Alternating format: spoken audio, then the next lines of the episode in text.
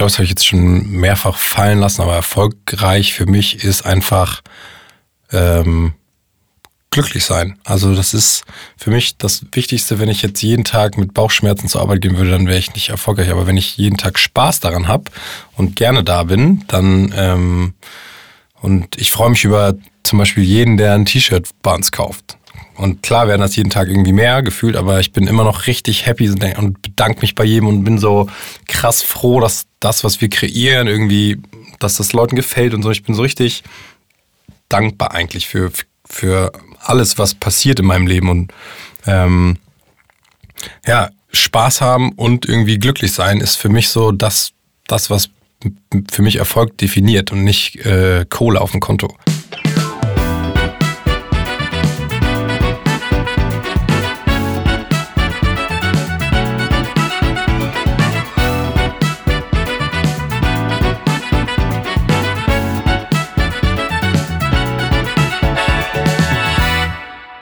Moinsen und herzlich willkommen zu einer neuen Folge von Sensitiv Erfolgreich, der Mann, der beides kann.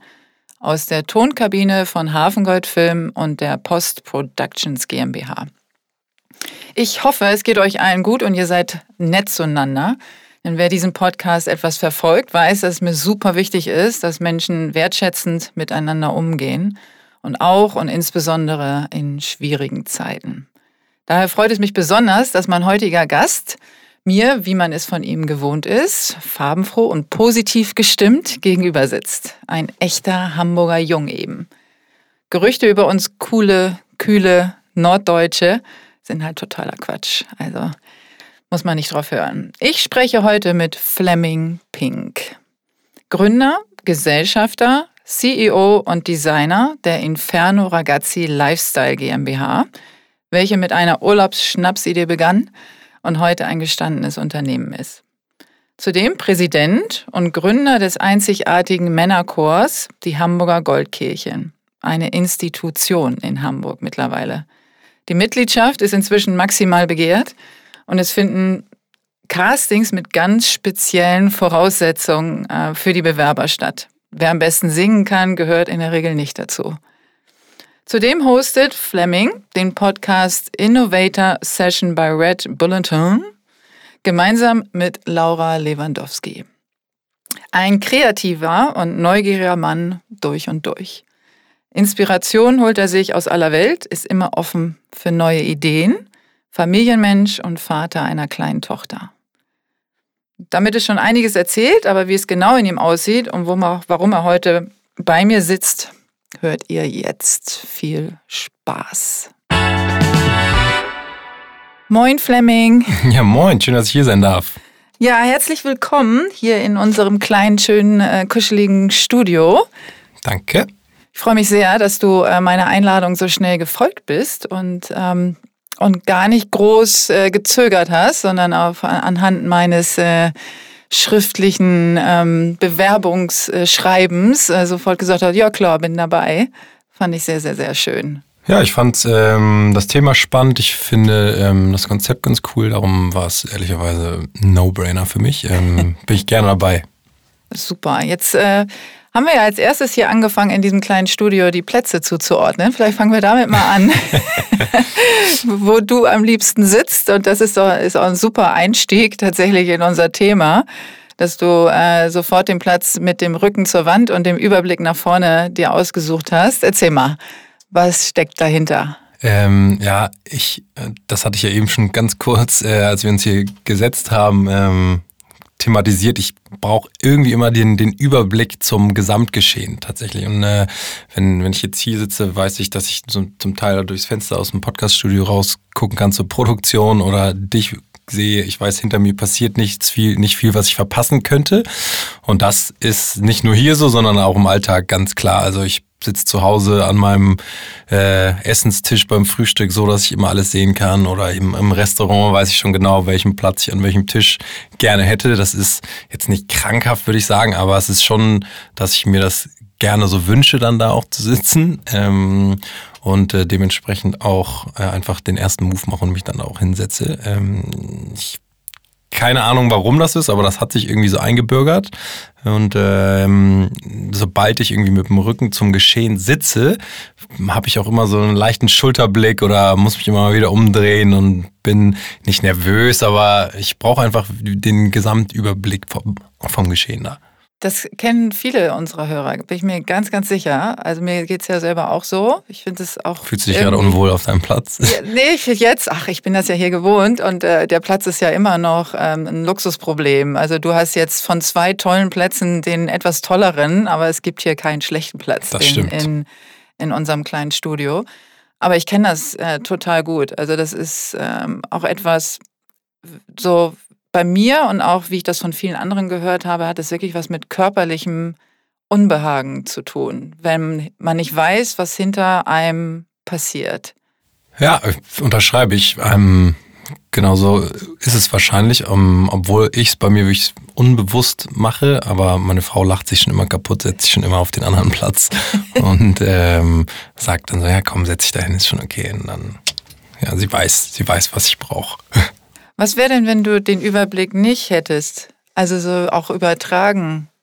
Ähm, also ich zwinge mich manchmal sogar tatsächlich dann irgendwie auch den anderen Platz zu nehmen. Ähm, merke aber oder wisch mich einfach regelmäßig, ähm, wie ich dann mich eindrehe oder irgendwie um mich gucken will. Und das ist auch so ein bisschen in allen Projekten, die ich so habe, mir super wichtig. Also ich brauche äh, wirklich tatsächlich so einen Gesamtüberblick und ähm, muss wissen, wo meine Schäfchen, sage ich jetzt mal, gerade grasen. Ähm, ähm, das, das ist was, womit ich dann weiß, okay, es ist alles unter Kontrolle so, es ist, äh, ich habe die Projekte im, im Überblick, sowohl bei Inferno als auch bei den Goldkirchen, weil man kann beides echt mit einer, also auch die Goldkirchen gerade, äh, das ist fast wie so eine kleine Firmenstruktur, äh, weil viele Aufgaben verteilt werden und man nicht selber alles mehr machen kann. Ähm, auch wenn ich äh, selber noch viel, viel übernehme, bin ich eher derjenige, der so den Überblick hat und so ein bisschen Gruppen anleitet zum Teil oder äh, gewisse Aufgaben abgebe, aber immer mit einer sehr engen Führung. Ähm, aber ich weiß auch, dass ich allen, mit denen ich zusammenarbeiten zusammenarbeite, auch einen gewissen Freiraum geben muss und das jetzt nicht irgendwie, dass alles meine Handschrift haben, haben muss oder sollte, weil viele auch einfach in gewissen Sachen besser sind als ich, die es zwar dann vielleicht anders machen würden, aber es trotzdem zum Erfolg führt. Und ähm, dieser Überblick aber über das Gesamtgeschehen, das ist was, was äh, ich irgendwie jetzt über die Jahre gelernt habe, ist mir super wichtig irgendwie.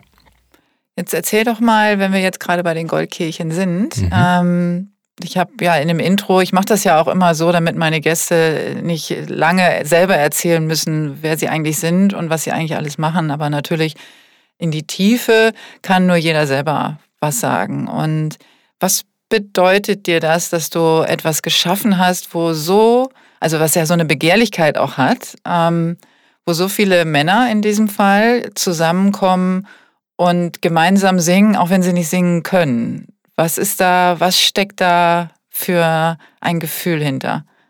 Ähm, also erstmal, ich habe es ja mit meinem besten Freund zusammen ins Leben gerufen. Das ist mir immer ganz wichtig. Ich mache zwar viel dieses stelle dieses Außenbild vom Chor dar, weil es auch einfach mir zeitlich möglicher ist als für, für Max, aber es ist immer ein, ähm, eine Teamleistung von Anfang an irgendwie gewesen, auch wenn ich da vielleicht ein bisschen aktiver bin. Ähm, aber also erstmal das, was bei den Goldkirchen passiert ist bisher und es gibt es jetzt vier Jahre, das kann man so nicht planen. Also das ist äh, wirklich, ähm, ja, das, das ist fast filmreif. Also wir, wir schütteln immer selber mit dem Kopf und sind so, denken so, wie absurd, was wir eigentlich alles hier erleben dürfen und was wir irgendwie für einen Nerv getroffen haben auch. auch. Ähm, dieses Kollektiv mit den Jungs und wir sind ja mittlerweile, wenn alle da wären, fast 90 Jungs. Wow. Ähm, und was da für eine Stimmung und für einen Zusammenhalt und für einen Support ist, das ist auch unbezahlbar meiner Meinung nach. Also sowas kannst du, da kann man sich nicht einkaufen rein oder da kannst du, das kann man auch nicht einfach so äh, nachmachen. Ähm, das ist wirklich eine Einheit. Äh, jeder ist da irgendwie für den anderen da, man unterstützt sich mit dem, was man irgendwie kann. Ähm, wie eben schon gesagt, das ist auch echt wie so eine kleine Firma führen. Also es ist, wird auch einfach professionell gearbeitet und wir wissen, dass wir auch eine gewisse Aufmerksamkeit mittlerweile haben, aber wir wissen auch warum, ähm, weil einfach diese Liebe zum Detail und diese die Ideen, die wir haben, nachher so den Unterschied machen zu anderen Chören. Wir gehen einfach immer so eine extra Mile, die die die bisher im Chor-Dasein ähm, irgendwie noch nicht gesehen war. Und das wird jetzt auch ganz viel nachgemacht und sowas Cooles zu sehen. Ähm, es ist auch viel Arbeit, aber es macht unfassbar viel Spaß, dass es sich nicht nach irgendwie Arbeit anfühlt, sondern es ist einfach ein richtig, richtig geiles Hobby ähm, und äh, eine unfassbare Community. Und ähm, dieses Community oder diese Gemeinschaft, das ist so eigentlich auch bei Inferno das, was immer uns stark gemacht hat nachher und was uns irgendwie auch vorangebracht hat. Ähm, das will ich auf keinen Fall missen. Jetzt durch Corona ist es natürlich echt ein schweres Jahr, muss man ganz klar sagen. Wir haben noch nicht einmal geprobt, weil die Auflagen für Proben super beschissen sind, muss man einfach ganz klar sagen. Ähm, und es bringt nichts, dass wir irgendwie mit zweieinhalb Meter Abstand proben zu 25 so. Da geht ganz klar so der Vibe verloren, den wir haben wollen. Ähm, darum warten wir einfach noch ein bisschen, bis da die Lockerungen kommen. Aber ähm, wir vermissen uns schon. Äh, wir machen aber auch zum Teil echt Sachen zusammen oder überlegen uns, wie wir trotzdem zusammenkommen können können in kleineren Gruppen oder in, ja, in kleineren Veranstaltungen. Ähm, aber es wird Zeit, dass es wieder richtig losgeht. Was glaubst du, äh, warum, also du hast kollektiv erwähnt, ähm, warum das für so viele Menschen oder jetzt in dem Fall Männer ähm, so viel Bedeutung hat? Was passiert da in so einem Kollektiv?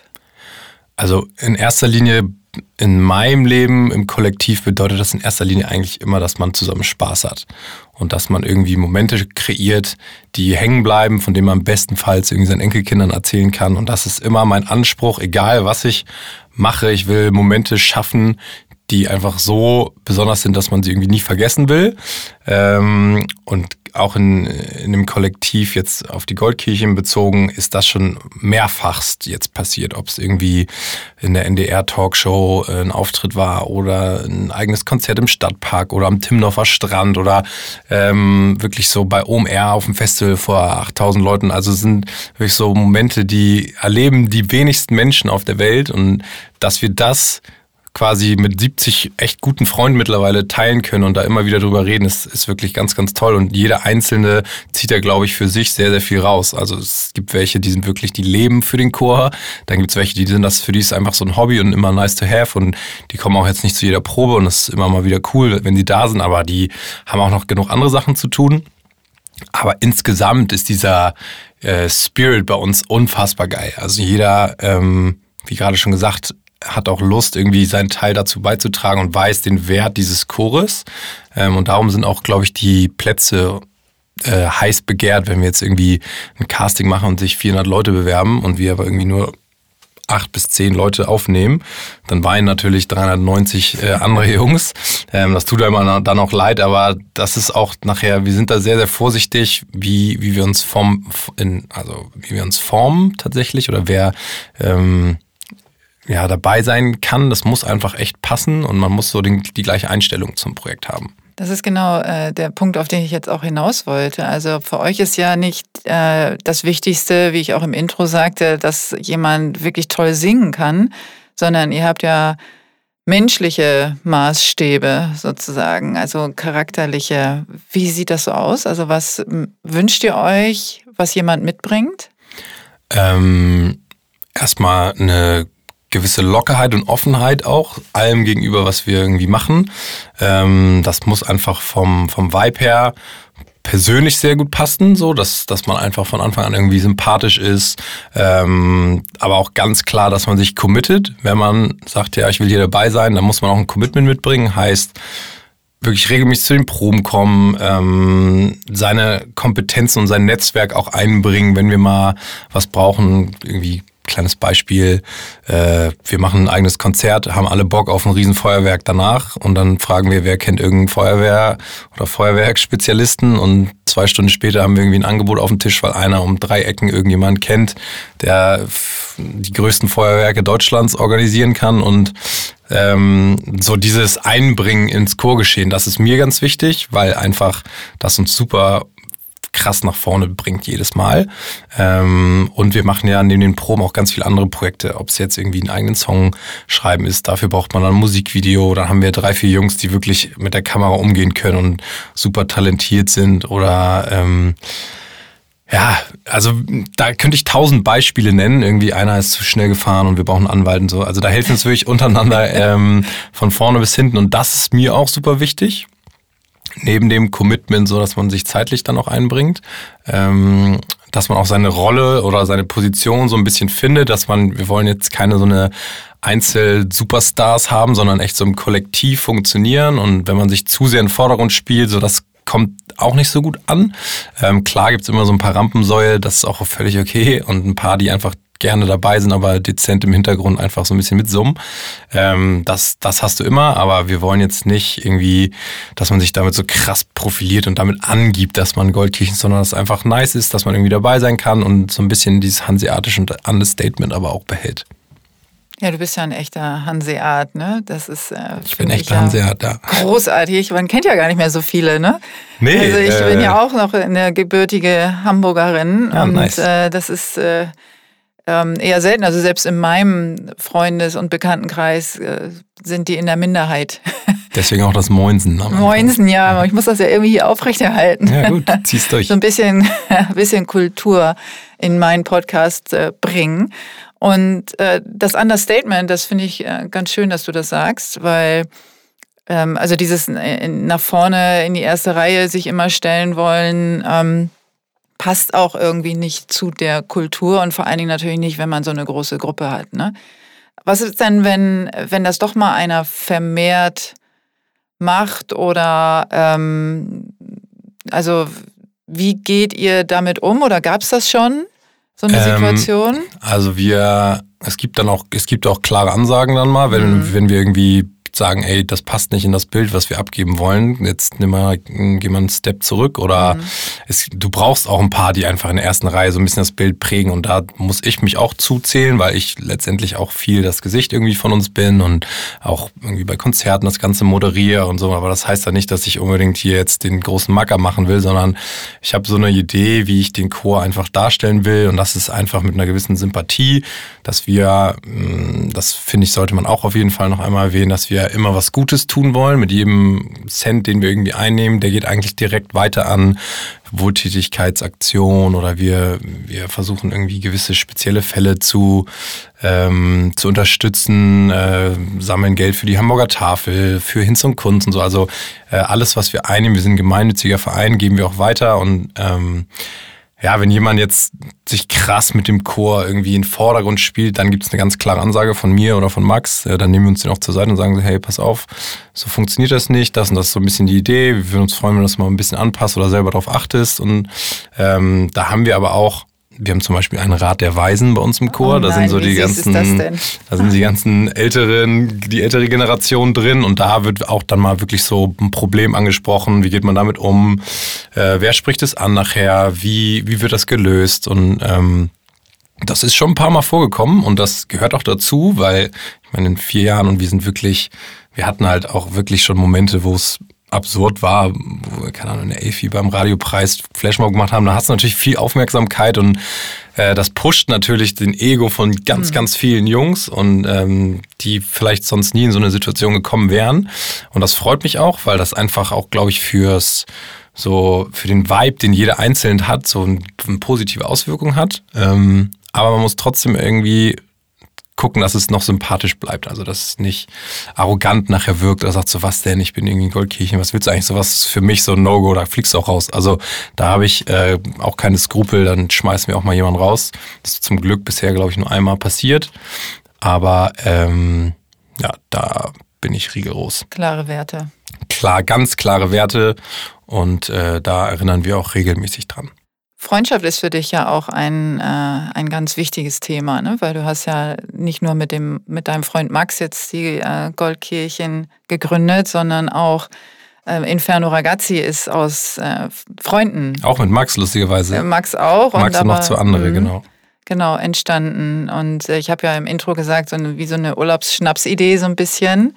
Vielleicht gehst du da nochmal kurz drauf ein. Also Inferno Ragazzi, deine, ähm, dein Modelabel, ich darf ja. auch heute einen Pulli tragen. ja, ich habe dir einen mitgebracht.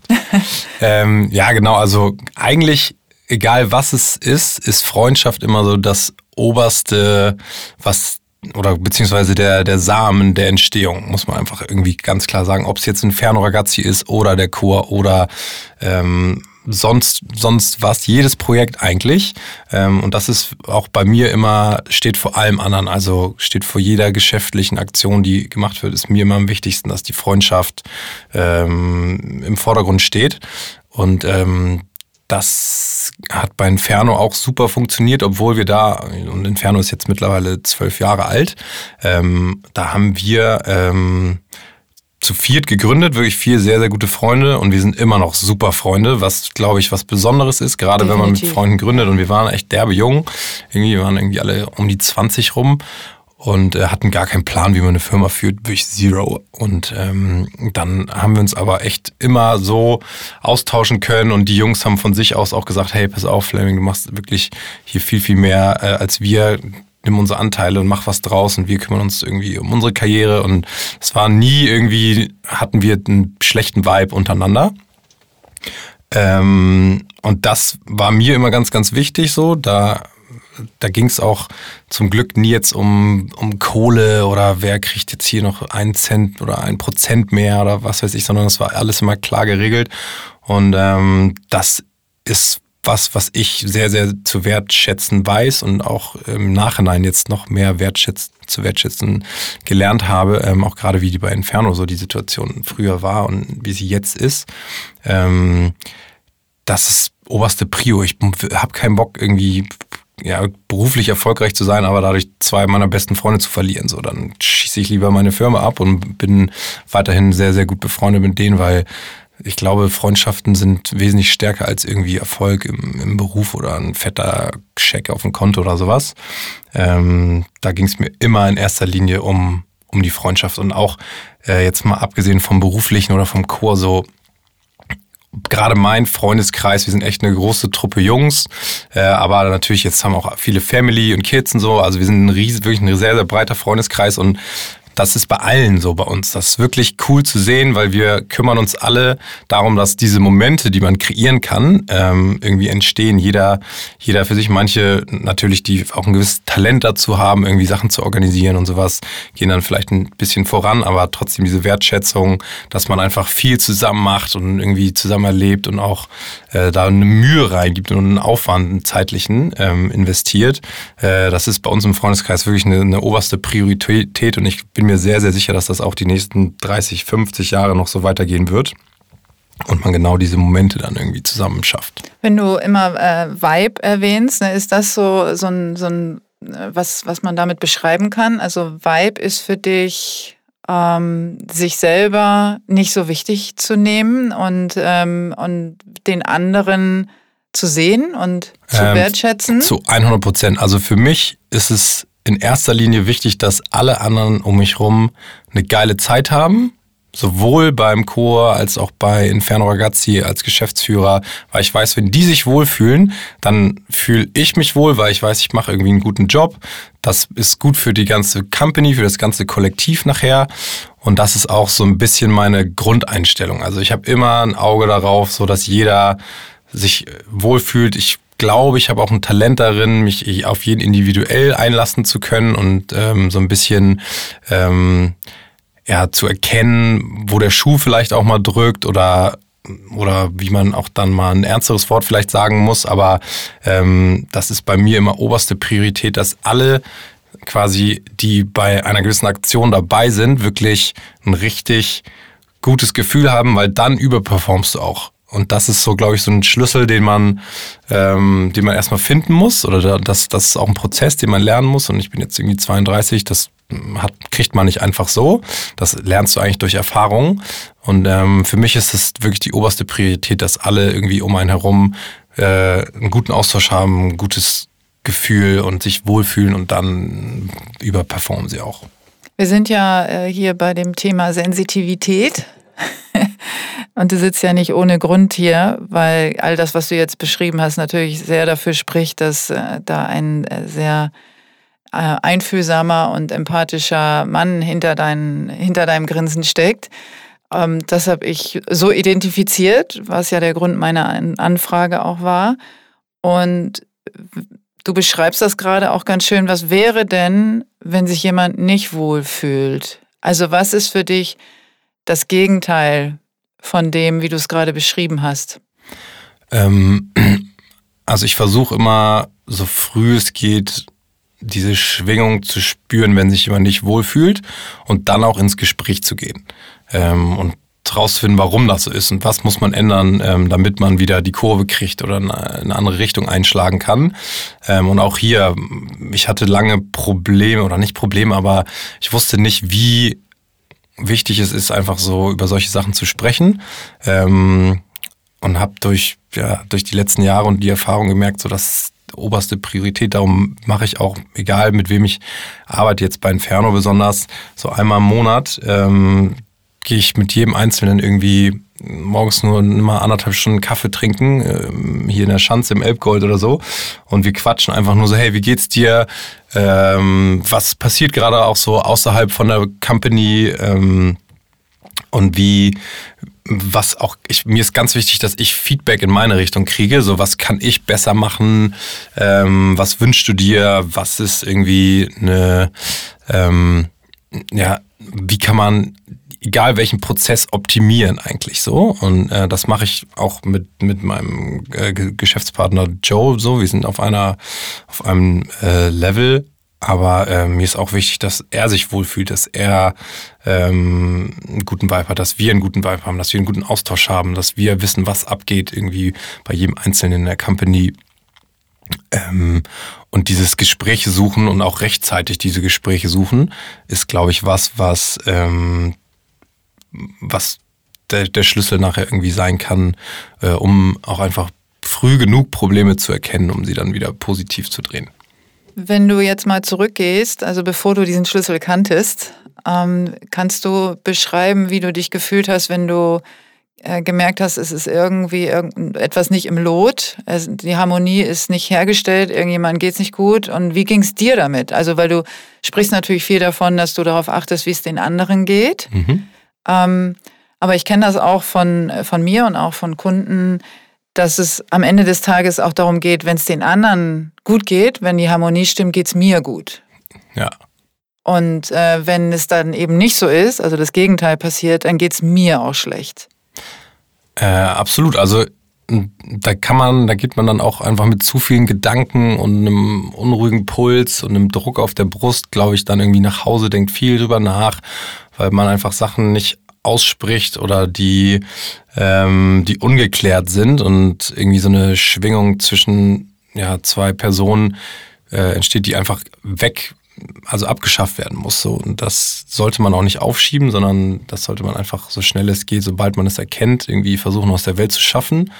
Ähm, ich weiß, dass ich, ja, ich, ich habe dann ähm, sehr viele Gedanken, so denk über die Gründe nach, weshalb es so ist, ähm, was mich stört auch, weil das ist jetzt nicht immer von der anderen Seite irgendwie ausführen, sondern ich kann ja auch irgendwie das, das Problem sein oder auslösen. Ähm, ich ich denke dann viel drüber nach, was auch immer gut ist, mal noch mal eine Nacht drüber schlafen, um dann wirklich auch so die richtigen Worte sich zurechtzulegen, wenn es irgendwie mal ein intensiveres Gespräch ist. Aber ähm, man muss einfach aussprechen und dann, das alleine das ist, glaube ich, schon was, was einen so ein bisschen diesen Druck aus der Brust nimmt oder diesen Knoten löst ähm, und, und dann lösungsorientiert denken und äh, das Problem einfach angehen. Und wenn man, wenn, wenn das nicht funktioniert, ähm, obwohl man es probiert hat, dann, dann muss man sich auch einfach vielleicht trennen von, von gewissen Persönlichkeiten. Ähm,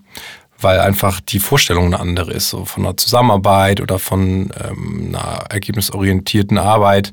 Ähm, das, das ist auch eine Lösung. Also das, man muss nicht mit jedem perfekt auskommen. So. Und es gibt einfach auch Menschen, die nicht zusammen funktionieren. Aber äh, ja, einfach man sollte es auf jeden Fall probieren und wenn es nicht klappt, dann, dann, dann muss man das irgendwie ähm, anders lösen. Es gibt es ja auch äh, die Verweigerer, also diejenigen, die nicht sprechen wollen. Mhm. Also man möchte das Gespräch, also du sagst ja, du musst, man muss das klären, man muss drüber reden. Und dann gibt es auf der anderen Seite ja noch eine eigene Persönlichkeit, eine eigene Meinung und die sagt, nee, ich möchte jetzt nicht drüber sprechen. Und eine Trennung ist aber auch keine Option. Hast du da eine Technik, wie du dann damit umgehst, mit so, solchen äh, Momenten? Ähm, also ich brauche auch manchmal, ich habe auch manchmal keinen Bock über eine Sache zu sprechen und dann bei mir ist es wirklich so, ich brauche dann vielleicht mal einen Moment für mich einfach, um klare Gedanken zu fassen, weil das dann auch sehr oft vielleicht eine emotionale ähm, Situation ist. Ähm, weiß aber auch, dass ich drüber sprechen muss irgendwann und das nicht totschweige und aussitze so, das bin ich nicht, weil das schnürt mich irgendwie zusammen und äh, das, das kann ich nicht. Ähm, das können sicherlich auch andere, die das dann einfach aussitzen, aber dann hast du immer diese Spannung in der Luft und da bin ich wirklich gar kein Fan von. Ähm, ich brauche das wirklich da, ich brauche dann kurz einen Moment für mich und das kann auch nur eine Minute sein. Das reicht manchmal schon.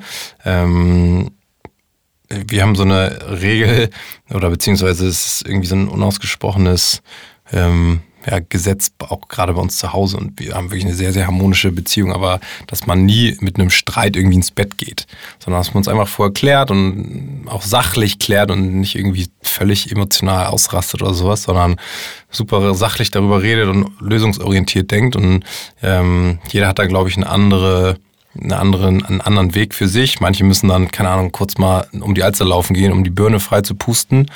Oder ähm, mal einen Abend völlig losschießen und irgendwie sich betäuben und besaufen oder sowas. Ähm, da gibt's tausend Wege, manche sind wahrscheinlich nicht so gesund. Ähm, aber für mich ist es wirklich so, einmal irgendwie durchpusten, drüber nachdenken, angehen, dann, sobald man drüber spricht und irgendwie lösungsorientiert denkt, ist es, äh, löst es direkt den Knoten. Du hast ja deine Beziehung jetzt gerade angesprochen, beziehungsweise deine, deine Ehe. Und mhm. ähm, einer der Gründe, warum ich diesen Podcast mache, ist, weil ich daran glaube, umso mehr Männer eben auch ähm, darüber sprechen, dass sie auch äh, sensitiv sind oder überhaupt ähm, sehr viel wahrnehmen und sich sozusagen so ein bisschen mehr outen, dass das auch die Beziehung zwischen Mann und Frau verbessert, sowohl privat als auch beruflich. Davon bin ich ja überzeugt, ähm, weil ich einfach glaube, dass dann eine offenere Kommunikation möglich ist. Und jetzt habe ich das ja auch bei dir so wahrgenommen, dass du genauso eine Beziehung führst, wo du über deine Emotionen sprechen kannst, über deine Sorgen sprechen kannst und wo ihr wirklich Partner auf Augenhöhe seid. Ist das richtig so? Ähm, ja, zu 100 Prozent. Also ich bin, glaube ich, hoch emotional. Also ich heul auch bei E.T. los und so. Also es ist wirklich krass, ähm, wo ich mich selber manchmal erschreckt denke, so, ey, was ist denn jetzt los? Ähm, oder ich habe auch im Stadion beim HSV beim Abstieg geweint und so, wo du, also ich bin wirklich sehr, sehr emotional und habe auch kein Problem, das zu zeigen.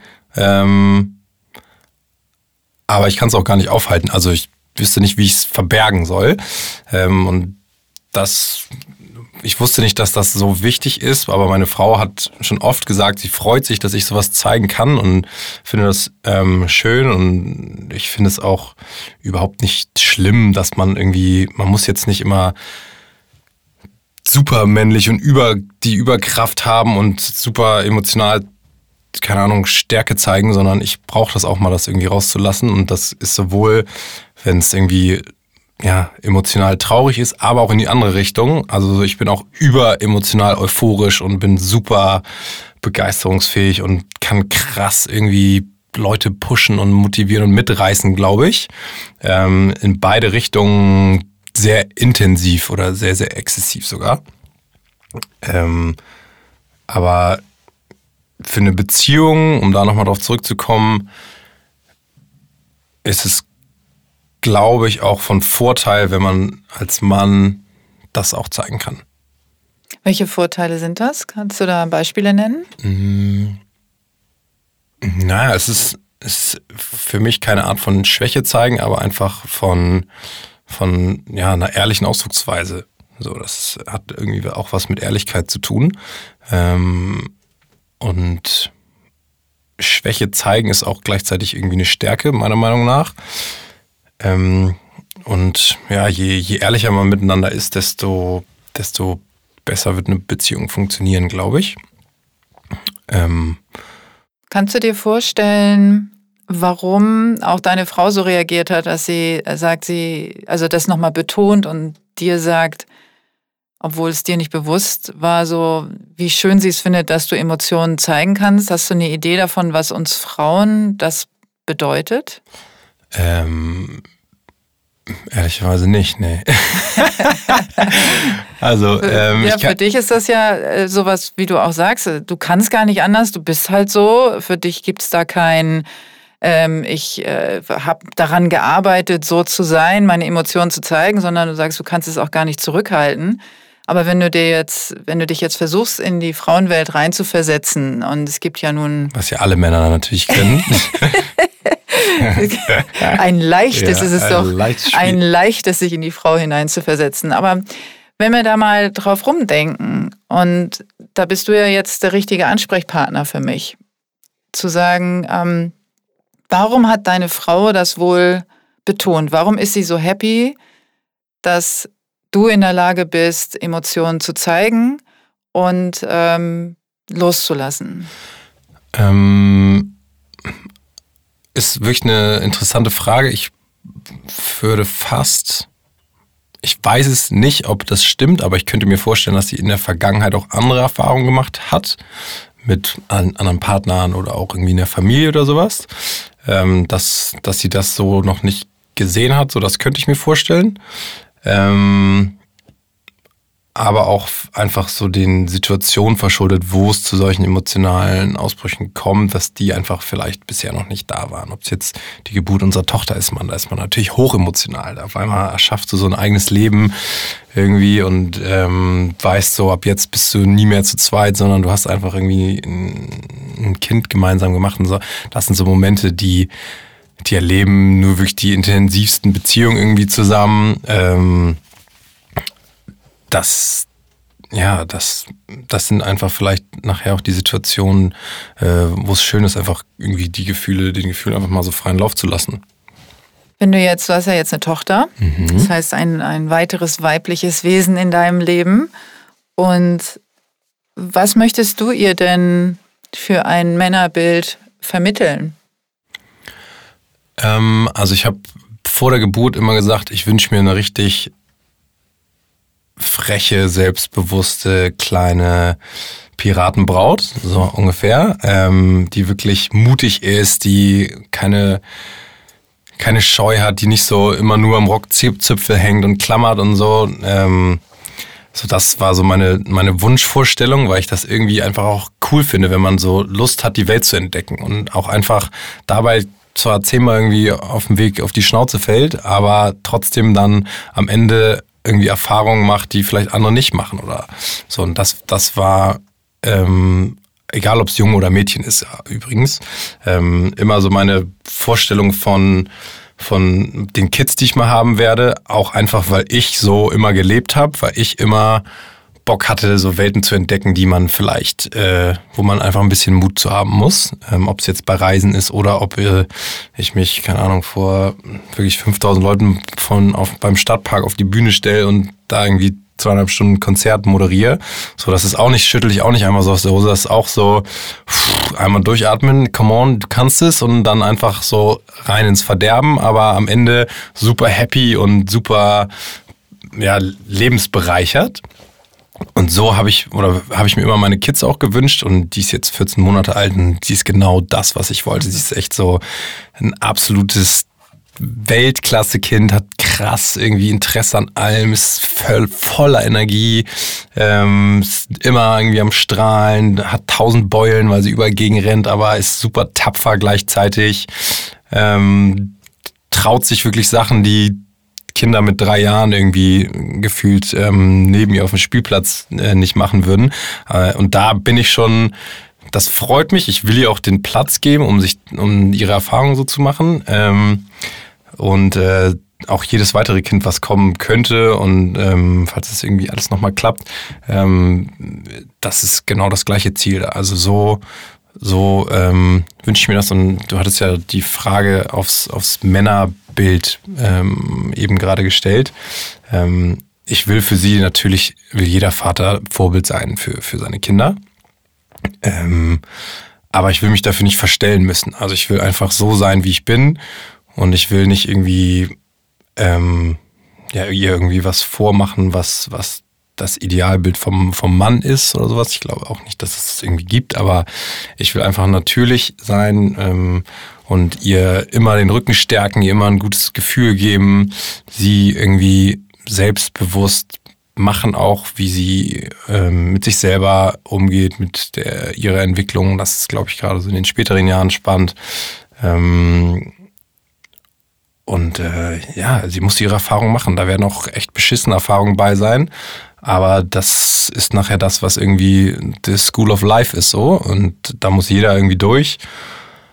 Und ich wünsche mir, dass sie da jetzt nicht irgendwie die, die, ihr Herz gebrochen kriegt oder sowas, aber das wird auch passieren und das wird mir auch wehtun gehört, so. Gehört vielleicht auch einfach dazu mal. Ja, natürlich, absolut. Und das zackt natürlich so. Da, das wünscht mhm. sich kein Vater irgendwie, aber das wird passieren und da muss ich auch durch dann. Das wird für mich sicherlich auch nicht easy, aber ähm, ja, die, die muss ihre Erfahrung machen, auch viel alleine, aber sie, ich will, dass sie immer weiß, dass ich und auch Nora, meine Frau, dass wir immer da sind, egal was es ist und dass wir immer sie unterstützen, egal wie und wann und was. Ähm, aber bis hierhin hat das super geklappt, glaube ich. Ich glaube, sie hat ganz, äh, ganz gutes Glück so mit, mit dir und bestimmt auch mit deiner Frau, die ich ja leider nicht kenne, aber vielleicht lerne ich sie ja irgendwann ja, mal kennen. Klingt ganz, äh, ganz toll. Das ist ein Jackpot. Jackpot, ja. Ich meine, welche Frau wünscht sich nicht, dass ihr Mann sagt, sie ist ein Jackpot? Also von daher ja, ähm, ist sie das mit Sicherheit auch. Davon, davon gehe ich aus. Ähm, wenn sie jetzt so weit ist wie du heute, ähm, was ja dann nochmal 30 Jahre in der Zukunft liegt, und wir wissen ja heute gibt es ähm, Diskussionen immer wieder über Frauenquote und, ähm, und Frauen in, in Vorständen auch, in Führungspositionen und so. Wie glaubst du, wie das in 30 Jahren wohl aussieht, wenn, ähm, wenn deine kleine Maus ähm, vielleicht auch selber was gegründet hat oder ähm, irgendwo steht? Ähm, also ich glaube, dass wir gerade erst am Anfang sind von diesen ganzen Aktion, was Frauengleichberechtigung und so angeht und gerade so in im europäischen Bereich oder sowas schon sehr, sehr fortgeschritten sind. Da gibt es, glaube ich, andere Länder, die wirklich ganz viel Nachholbedarf haben. Ähm, das Weltbild zu verändern, das wird auf jeden Fall lange dauern. Ich habe gar keine Ahnung, wie in 30 Jahren die Welt aussieht und ich habe auch ehrlicherweise echt richtig Respekt davor und auch ähm, gerade bezogen auf die Natur, das Klima, ähm, wirklich sehr, sehr ja, wirklich so ein Riesenfragezeichen im Kopf, was da noch alles kommt. Ähm, ich will einfach nur, dass sie ihren eigenen Weg geht und findet und wir ihr da keine Steine in den Weg legen, eher im Gegenteil irgendwie eine Leiter mitgeben und ähm, dann wird sie auf jeden Fall ihr, ihr Glück auch finden, weil nur die eigene Entwicklung kann irgendwie einem den Weg zeigen, glaube ich. Ähm, ich würde ihr niemals, nie, niemals vorschreiben, so, hey, studier mal BWL, das ist irgendwie was Vernünftiges, dann kannst du irgendwie was Geiles werden. So, das finde ich, ist auch nicht mehr zeitgemäß, sondern jeder muss irgendwie für sich rausfinden, was ihn glücklich macht. Und wenn du glücklich bist, bist du auch erfolgreich. Und erfolgreich heißt nicht so, ey, ich habe fett Kohle auf dem Konto, sondern du bist einfach, du bist happy und Happiness ist, glaube ich, das größte, der größte Erfolg, den man irgendwie äh, für sich selber persönlich erzielen kann. Definitiv, und das ist oberste ja. Prio. Weil wenn du jetzt sagen, dann versuchen wir mal, uns auf diese 30 Jahre jetzt vorzubereiten. Mhm. Und du bist ja Unternehmer mhm. und äh, kennst auch viele Unternehmer. Was können denn die machen, also du und die anderen, um für deine Tochter eine bessere Voraussetzung zum Beispiel zu schaffen? Ähm, schwere Frage. Also ich würde sagen, einfach ähm, die, boah, muss ich kurz mal ein bisschen drüber nachdenken. Ich glaube, einfach mit der Welt gut umgehen, fair miteinander irgendwie zu sein ähm, und nicht irgendwie die Welt runterroden und alles sich nehmen, was man irgendwie braucht, sondern also ich bin wirklich jetzt kein kein Aktivist in Sachen Umweltschutz oder so. Im Gegenteil, also im Gegenteil jetzt auch nicht, aber ich bin da relativ, ja, ich, ich äußere da meine Meinung nicht öffentlich eigentlich so, aber natürlich denkt man viel drüber nach und gerade in den letzten Jahren. Aber ich habe schon echt viele Bilder im Kopf, die mir nicht gefallen, wie mit der Welt umgegangen wird. Und wenn man das so ein bisschen anpasst, und ich glaube, das passiert nach und nach immer mehr, ich habe nur ein bisschen Angst, dass wir zu langsam sind und die Welt uns einfach wirklich irgendwann den Mittelfinger zeigt und sagt so, sorry, ihr habt's verkackt, so, hier ist eine große Welle, das war's, ciao. Ähm, ich wünsche mir einfach, dass die noch ganz viele Sachen ermöglicht bekommt und ähm, nicht von so einem alten Frauenbild vielleicht dann sogar auch ähm, ja einfach in eine Werteschublade rutscht, wo sie, wo kein Mensch reingehört. So, ähm, ich glaube, jeder ist gut in gewissen Sachen und jeder ist, äh, das muss er für sich rausfinden und das ist scheißegal, ob man männlich oder weiblich ist. Und das wird in 30 Jahren auch genauso sein. Und ich hoffe, dass die, das Verständnis dafür dann einfach noch größer ist als heute und gerade so, also wenn man nochmal 30 Jahre zurückguckt eigentlich, äh, haben wir ja schon irgendwie einen großen Schritt gemacht, aber da geht, glaube ich, noch mehr. Ja, da geht bestimmt noch mehr. Und wenn du jetzt, also so wie du auch ähm, vorhin beschrieben hast, wie du mit Mitarbeitern umgehst, wie du immer ins Gespräch gehst und so, ist das etwas, was du weiterempfehlen würdest, was für dich, du hast es als, auch als Schlüssel ähm, genannt, ähm, was vielleicht auch dabei helfen würde, Unternehmen humaner zu machen oder auch eine Gleichstellung besser herstellen zu können?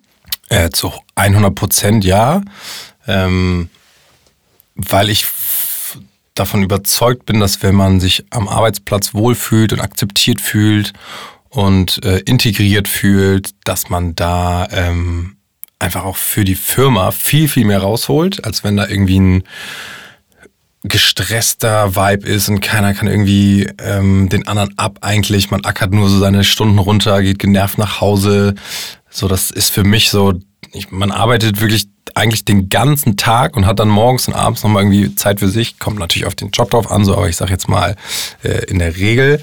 Und diese Zeit muss man doch so maximal geil ausbauen für jeden Einzelnen und als Chef hast du dann eine Verantwortung für. Du hast eine Verantwortung dafür, dass man gerne zur Arbeit geht, dass man irgendwie äh, gerne Projekte umsetzt, auch wenn sie mal vielleicht scheiße sind, aber dann hast du irgendwie im Kollektiv, machst du wieder machst du es irgendwie die, die nervigen Jobs so attraktiv, dass sie dann wieder doch irgendwie Bock bringen und dass man da trotzdem Spaß dran hat. Und ähm, das ist die Verantwortung eines jeden Chefs, egal ob ein, zwei, drei Mann Firma oder irgendwie DAX-Konzern, ist wirklich echt völlig egal. Ähm, zur Not muss man dafür diverse Mitarbeiter einstellen, die sich nur darum kümmern, dass sich alle wohlfühlen. Und da ist das Geld gut investiert, meiner Meinung nach. Ähm, diese Feel-Good-Manager. Feel-Good-Manager, ist so. Ne? Es ist, ist äh, man wohl beschmunzelt ja irgendwie, mhm. aber es ist wirklich einfach was, was nachher irgendwie die Firma zu einer Einheit macht, so nachher. Dass man nicht einfach nur hingeht, sich hinsetzt und wieder geht, ähm, sondern dass man wirklich äh, neben der Firma auch Bock hat, irgendwie die Leute zu treffen, wenn das irgendwie ein gut, guter Match ist. Und man muss schon die Leute natürlich gezielt irgendwie so aussuchen, dass es zusammenpasst, so, aber ähm, egal was für ein Unternehmen oder wo ich noch landen werde, es wäre immer meine oberste Priorität, dass alle einfach eine gute, eine gute Zeit haben, ähm, egal woran sie gerade arbeiten. Hast du Vorbilder? Also gibt es äh, Menschen, ich sage jetzt äh, mal nicht Männer, sondern Menschen, wo du sagst, ja, so wie die das machen, finde ich das echt geil. Also ohne den jetzt nachzueifern, aber ähm, dass du sagst, das, das ist echt also cool. Ähm, ja, lustig, die Frage habe ich irgendwie vor ein paar Tagen schon mal bestellt bekommen. Ähm, ich weiß ja. gar nicht mehr wo, ich habe gerade echt überlegt, aber da ähm, ist meine Antwort auf, ja, ich habe diverse Vorbilder, aber aus, aber nicht so, die Person ist komplett mein Vorbild, sondern gewisse Teile der mhm. Person mhm. ziehe ich mir ja. raus und aus anderen Personen ziehe ich mir wieder andere Eigenschaften raus, wo ich sage, so das finde ich super beeindruckend ähm, und aus allen Teilen und das ist 50-50 männlich-weiblich, würde ich jetzt mal so Pi mal Daumen sagen, forme ich mir dann so mein, mein ja, imaginäres Vorbild, ähm, wo ich immer mal wieder so mir so ein paar Sachen rauspicke und ein Auge kannst drauf Kannst du Beispiele hab. nennen? Kannst du, willst du Namen nennen und kannst kann du ich Beispiele gerne, Ich kann auch gerne Namen nennen. Ich bin da eigentlich relativ offen. Also meine Frau ist auch in vielen Sachen ähm, ein Vorbild. Ähm, die ist sehr, sehr strukturiert, aber dabei immer noch relativ locker so. Und ich hatte auch einfach, wenn es wichtig ist, einen guten Zug zum Ergebnis zu kommen. Das mhm. ist geil. Ähm, dann so Tolle Eigenschaft. Ja, mhm. unfassbare Eigenschaft. Ähm, dann so ein, so ein Jasper Ramm von OMR ist für mich auch ein ganz klares Vorbild. Der hat einfach eine geile Übersicht über, ähm, über das Kollektiv so ähm, und der baut da mit dem OMR-Festival was auf, wenn du da eine Übersicht behalten musst. Also für die, ähm, die OMR nicht kennen, ähm, das Online. Genau, Online Marketing Rockstars genau. ist ein, ja, ähm, eigentlich eine Plattform, die das Thema Online Marketing in alle Richtungen mittlerweile ähm, präsentiert. Ähm, genau, so ein Jasper Ram ist für mich, auch weil er einfach menschlich ein richtig geiler Typ ist und auch ähm, will, dass alle, die irgendwie beteiligt sind, eine geile Zeit haben. Ähm, da äh, ein super Auge drauf hat, aber auch richtig krass, und das habe ich auch von ihm gelernt, richtig krass seinen Wert zu schätzen weiß. Und seinen Wert, damit meine ich jetzt nicht seinen persönlichen Wert, sondern einfach den Wert, den OMR Companies bringt und so. Und äh, da hat er ähm, ja einfach eine, eine Position und von der geht er auch nicht weg. Im Gegenteil, er geht eher wieder in die andere Richtung, wenn man das irgendwie nicht akzeptiert oder einsehen will. Ähm, da habe ich sehr, sehr viel irgendwie gelernt. Ähm, dann gibt's noch ja, sportliche Vorbilder oder aus meinem allerengsten Freundeskreis mein Bruder, meine beiden Trauzeugen, Max sowieso, also meine Eltern natürlich irgendwie, ähm, jeder schmeißt da so seinen Stein mit in den Teich. Ähm, aber äh, ja, da könnte ich jetzt wirklich diverse Leute noch droppen. Also menschlich äh, hast du ja jetzt gesagt, äh, also beruflich das erwähnt, ne? Also, ähm, aber was sind so für dich die Kerneigenschaften eines Menschen, die du am meisten wertschätzt?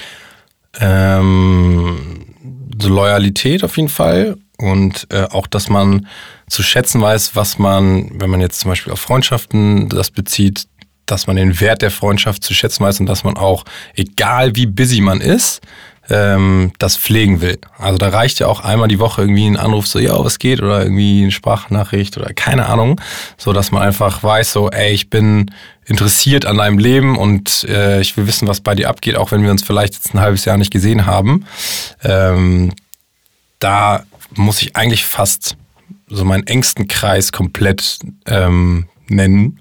Ähm, und diese Pflege zu, zu den Freundschaften und dieser ehrliche Austausch, ähm, das ist mega, mega geil. Und je größer der Freundeskreis, je intensiver und zeitaufwendiger natürlich auch. Aber ähm, meiner Meinung nach, je mehr Leute dabei sind, je mehr Bock bringt es.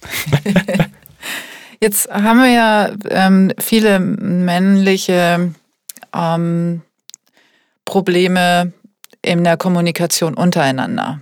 Also das ist ja ein Riesending, also natürlich im Sport vor allen Dingen, weil da viel Konkurrenzdenken vorhanden ist, aber auch im, im Business ganz viel, dass Männer ein Problem haben untereinander über ihre Sorgen und Nöte und äh, möglicherweise Gefühle oder was auch immer oder das, was sie eben bedrückt, zu sprechen.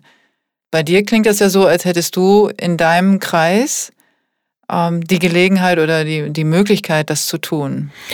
Ähm, ja, zu 100 Prozent. Und das habe ich vorhin ja auch schon so ein bisschen angekratzt. Wenn ich das nicht kann, egal wie viel Mühe ich da rein tue, dann muss ich mich auch einfach von der Person trennen, weil ich weiß, dass es mich negativ beeinflusst. Ähm, und mein ganzes Umfeld ist so drauf und ist klar, ich habe einen großen Freundeskreis, aber man hat immer so seine Handvoll allerengster Jungs, mit denen man nochmal ganz anders über gewisse Sachen redet und bei denen ist das, ähm, die haben genau die gleiche Einstellung und deswegen sind wir auch so eng. Ob es jetzt Joe ist, mein Geschäftspartner oder irgendwie Max und, und Philipp oder so, das ist, ähm, da redet man auch über die nervigen Themen und äh, geht auch mal so ein bisschen in, in die Details und bohrt so ein bisschen da, wo es vielleicht dann auch weh tut, aber ähm, das tut dann im Nachhinein irgendwie allen gut, dass man darüber mal geredet hat.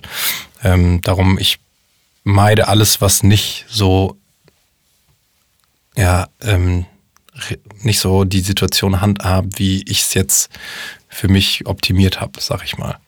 Jetzt bist du ja auch ähm, Sportler, also du hast ja auch in, ähm, in einer Mannschaft gespielt, du interessierst dich für Sport, hast äh, den HSV erwähnt. Ich als äh, St. Paulianerin muss kurz schlucken, aber es ist okay.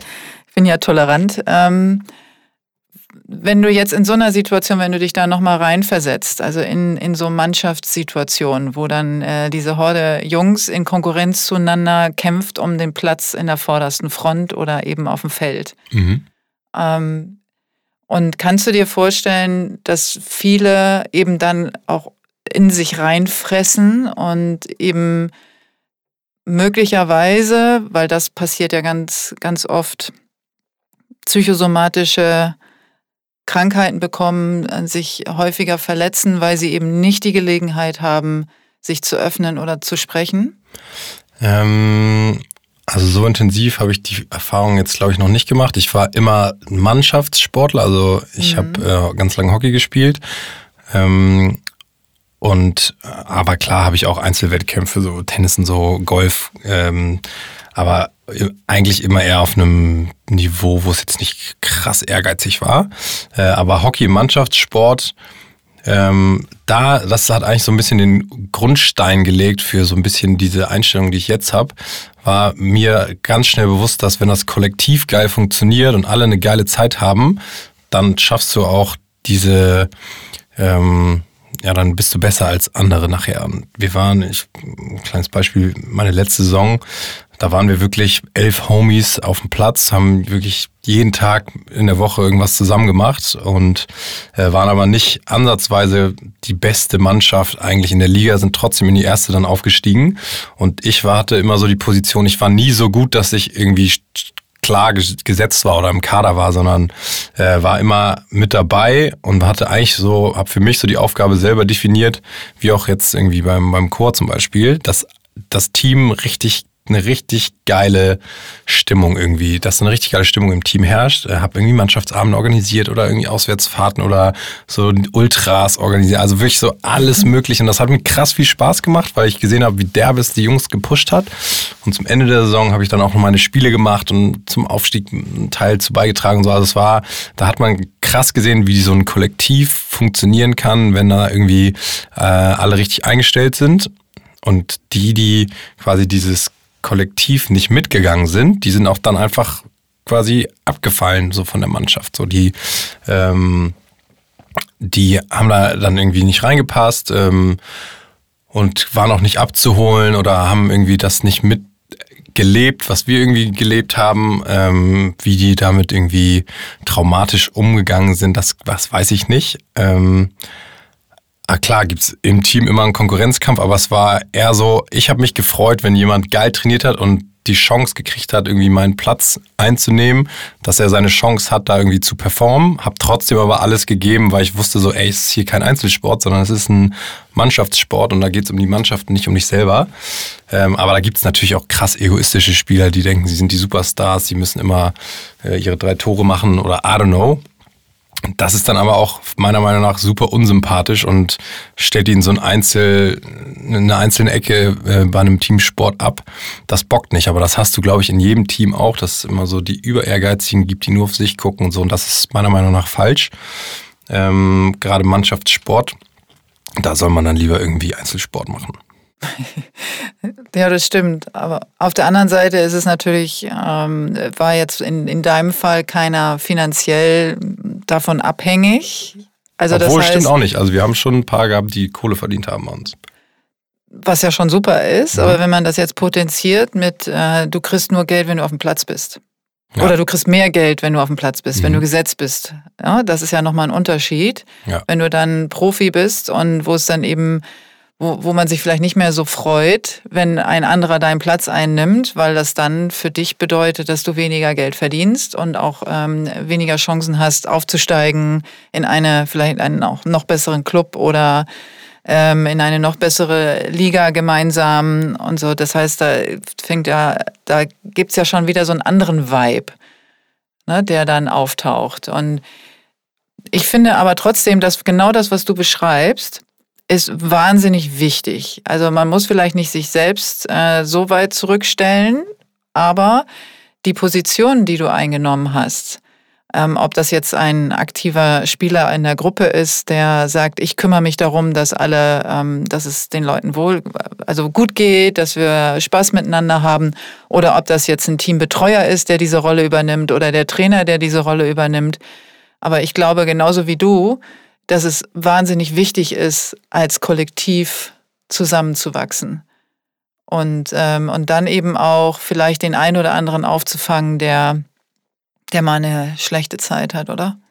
Ja, absolut. Also ich habe jetzt nie die Erfahrung machen können, dass es bei mir immer um mein Monatseinkommen ging oder hm. bei allen im Team.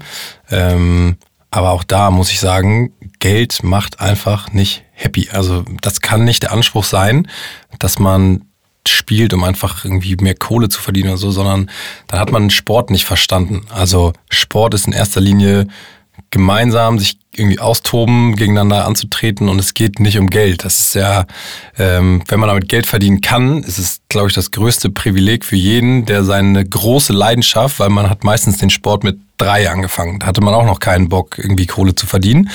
Ähm, das ist das für Sportler, die damit Kohle verdienen können, das allergrößte Privileg, ähm, das Hobby zum Beruf zu machen. Und das ist, äh, kannst du eigentlich auch zum Beispiel bei mir sagen. Ich hab, hatte Bock, äh, tragbare Klamotten zu machen, die derbe bunt sind, weil ich habe es so nicht gesehen und ich weiß, dass alle meine Freunde Bock hatten auf so bunte Klamotten. Ich habe mein Hobby zum Beruf gemacht, aber ich habe mir die ersten acht Jahre nicht einen Cent ausgezahlt und es war mir völlig scheißegal. Und jetzt ist, jetzt habe ich das Glück, dass ich sogar davon leben kann, aber mein Gehalt ist mir völlig latte, was da steht so. Ähm, ich äh, finde, dass, dass man das nicht vergessen darf, warum man diesen Sport macht. Und wenn man wirklich so eine Einstellung bekommen hat, dass man sauer ist, dass man irgendwie nicht genug Kohle jetzt verdient oder nicht spielt, dann hast du einfach den Fokus falsch gelegt und falsch verloren. Ähm, weil man muss einfach so weit zurückgucken, warum hat man überhaupt damit angefangen, weil es einem Spaß macht. Und warum macht es Spaß? Weil man im Kollektiv geile Sachen erlebt. so. Und ähm, da muss man wirklich dann anfangen zu überdenken, so ist das jetzt, äh, ist das jetzt noch das, was ich will? Und dann bist du natürlich, spielst scheiße, bist unkonzentriert oder verlierst du den Fokus. Vielleicht haben andere einfach auch einfach mehr Talent. So, das gibt's überall. Ähm, das ist, finde ich, echt traurig, wenn man so weit gekommen ist. Und das macht natürlich auch viele, viele Sportarten kaputt. Und äh, allgemein muss man, ja, bin ich gespannt, wo das noch hingeht. Wenn man jetzt irgendwie überlegt, so für eine Viertelmilliarde Euro wechseln irgendwelche Spieler zu irgendwelchen Clubs und so, das ist so absurd einfach. Ähm, da, das ist einfach mittlerweile nur noch Business so gefühlt und das, das bockt nicht. So, das, da bin ich kein Fan von. Ich liebe Sport gucken und es ist natürlich auch geil, was es für Sportevents gibt und so, aber man darf nicht vergessen, warum diese Sportarten eigentlich so geil sind, so, weil alle einfach anfangs dann riesen Spaß haben und man muss dieses Wirtschaftliche irgendwie mal ausklammern. Ja, zumindest eine Balance finden. Das wäre ja schon genau, schön, ne? Ja, genau. wenn, man, wenn man das eine nicht verliert und dafür nur etwas dazu gewinnt, ähm, aber eben nicht auf Kosten von. Ne? Genau, das ja. sehe ich ganz, ganz genauso. Es war ein schönes Plädoyer, was du gehalten hast für den Sport. Hat mir echt gut gefallen. Und da sind wir ja auch bei dem Thema Erfolg. Also was ist überhaupt äh, Erfolg? Ja, weil ich habe ja nun auch diesen Podcast sensitiv erfolgreich genannt. Ähm, wobei ich immer auch gerne frage mit dem einen oder anderen Gast oder bespreche, was bedeutet eigentlich erfolgreich sein? Ja, was bedeutet das für dich? Ähm, ich glaube, das habe ich jetzt schon mehrfach fallen lassen, aber erfolgreich für mich ist einfach ähm, glücklich sein. Also das ist für mich das Wichtigste, wenn ich jetzt jeden Tag mit Bauchschmerzen zur Arbeit gehen würde, dann wäre ich nicht erfolgreich. Aber wenn ich jeden Tag Spaß daran habe und gerne da bin, dann ähm, und ich freue mich über zum Beispiel jeden, der ein T-Shirt bei uns kauft. Und klar werden das jeden Tag irgendwie mehr gefühlt, aber ich bin immer noch richtig happy und bedanke mich bei jedem und bin so krass froh, dass das, was wir kreieren, irgendwie, dass das Leuten gefällt und so. Ich bin so richtig dankbar eigentlich für, für alles, was passiert in meinem Leben und ähm, ja, Spaß haben und irgendwie glücklich sein ist für mich so das, das was für mich Erfolg definiert und nicht äh, Kohle auf dem Konto. Klar, wenn man völlig abgebrannt ist und nur Probleme hat und so, das macht dann auch mürbe. Aber ich glaube, soweit muss es gar nicht kommen, wenn du schon schnell so diese Formel für dich gefunden hast. Und das heißt jetzt nicht, dass das, das der Weg für jeden ist. Ne? Das andere definieren den Erfolg, wenn sie einfach einen Ferrari fahren können oder so. Das äh, so war ich nie und so werde ich auch nie sein. Ähm, aber für mich ist es echt einfach glücklich sein und auch vor allen Dingen Spaß haben, äh, mit mir im Einklang sein, mir Sachen ähm, ja auch jetzt nicht nur arbeiten, sondern auch einfach irgendwie reisen, die Welt erleben, äh, diese Momente kreieren, von denen ich vorhin geredet habe, die man seinen Enkelkindern erzählen will und so. Das ist für mich so, so viel wertvoller als jede, keine Ahnung, Null mehr auf dem Konto. Das strahlst du ja auch aus. Also das ist auch genau das, was man, äh, was man bei dir, ja, was man denke. bei dir sofort spürt. Also ich kann auch nur jedem empfehlen, einmal in, in die Schanze in Hamburg in ja, deinen. Laden, äh, in die Juliusstraße zu gehen, weil da ist genau dieses, diese Lebensfreude, dieser Spaß, den spürt man da. Ne? Da sind äh, Klamotten, die einfach anders sind, Eiscremefarben, also ist so ein bisschen wie in so einer Eisdiele auch manchmal. Ne? Ähm, und, und einfach Freude. Also das ist genau das alles, was du gerade beschreibst, steckt in deinen Klamotten, steckt in deinem Laden, steckt in, äh, bei den Goldkirchen drin. Und, äh, und vor allen Dingen bist du zu 100 Prozent authentisch. Also wenn man dir begegnet, dann ist das einfach, einfach klar und, äh, und absolut eindeutig. Und deswegen ist es so schön, sagen zu können, ähm, dass du auch wieder so ein toller Prototyp bist für, für das, was ich hier ähm, in, mit meinem Podcast erreichen möchte. Und vor allen Dingen der Titel der Mann, der beides kann, ähm, sensitiv sein und dabei einfach zufällig auch noch erfolgreich ist, das geht. Und man muss nicht sich entscheiden. Man muss nicht sagen, okay, ich bin jetzt äh, ein, ein sensitiver Mann, der, ähm, der mit Gefühlen durchs Leben geht und kann aber nicht oben mitspielen, sondern ich kann trotzdem meinen ganz persönlichen Erfolg und auch vielleicht sogar einen öffentlichen Erfolg erreichen, indem ich einfach so bin, wie ich bin, so wie du das jetzt auch gesagt hast. Und von dir würde ich aber trotzdem jetzt noch gerne ein kleines Schlusswort. Du hast schon mehrere Plädoyers gehalten, aber ähm, vielleicht hast du noch eine kleine Botschaft an die Männer da draußen, die sich vielleicht noch nicht so ganz trauen. Oder vielleicht auch an die Frauen, die auch zuhören. Ähm, kannst du dir jetzt aussuchen? Äh, da erwischt mich natürlich jetzt auf dem kalten wie sagt man eigentlich, auf dem kalten Fuß? Nee. Ja, auf dem falschen Fuß. Auf dem falschen, ja, ja falschen aber vielleicht auch nicht, gar nicht. Kalt erwischt habe ich dich. Ja, kalt genau. erwischt, zack. ähm, ja, das ist so meine Art. Ja, perfekt. Ähm, nee, also zusammengefasst, lasst einfach den Emotionen freien Lauf und äh, schafft irgendwie Momente, die derbe intensiv sind, ähm, bestenfalls natürlich positiv, äh, wo man einfach äh, sensitiv sein können. Und das heißt jetzt nicht nur irgendwie dass ihr mit euren besten Freunden, also nur auf Jungs-Trips oder mit Jungs unterwegs sein sollt. Äh, Im Gegenteil, sondern genauso mit den Familien oder was auch immer. Ähm, schafft einfach irgendwie geile Momente und äh, genießt es und wisst es wertzuschätzen und ähm, ja, dann einfach den Gefühlen freien Lauf lassen. Let it flow. Let it flow. Das ist doch ein cooles Motto. Let the vibe flow. The good vibe. Dann würde ich jetzt an dieser Stelle mich bei dir ganz, ganz herzlich bedanken. Ja, danke, dass ich hier sein durfte. Schön, dass, du so, dass du so offen warst, dass du ähm, so schön im Flow auch warst. Und ähm, dann sage ich mal auf gut Hamburgerisch einfach mal Tschüss. Tschüss.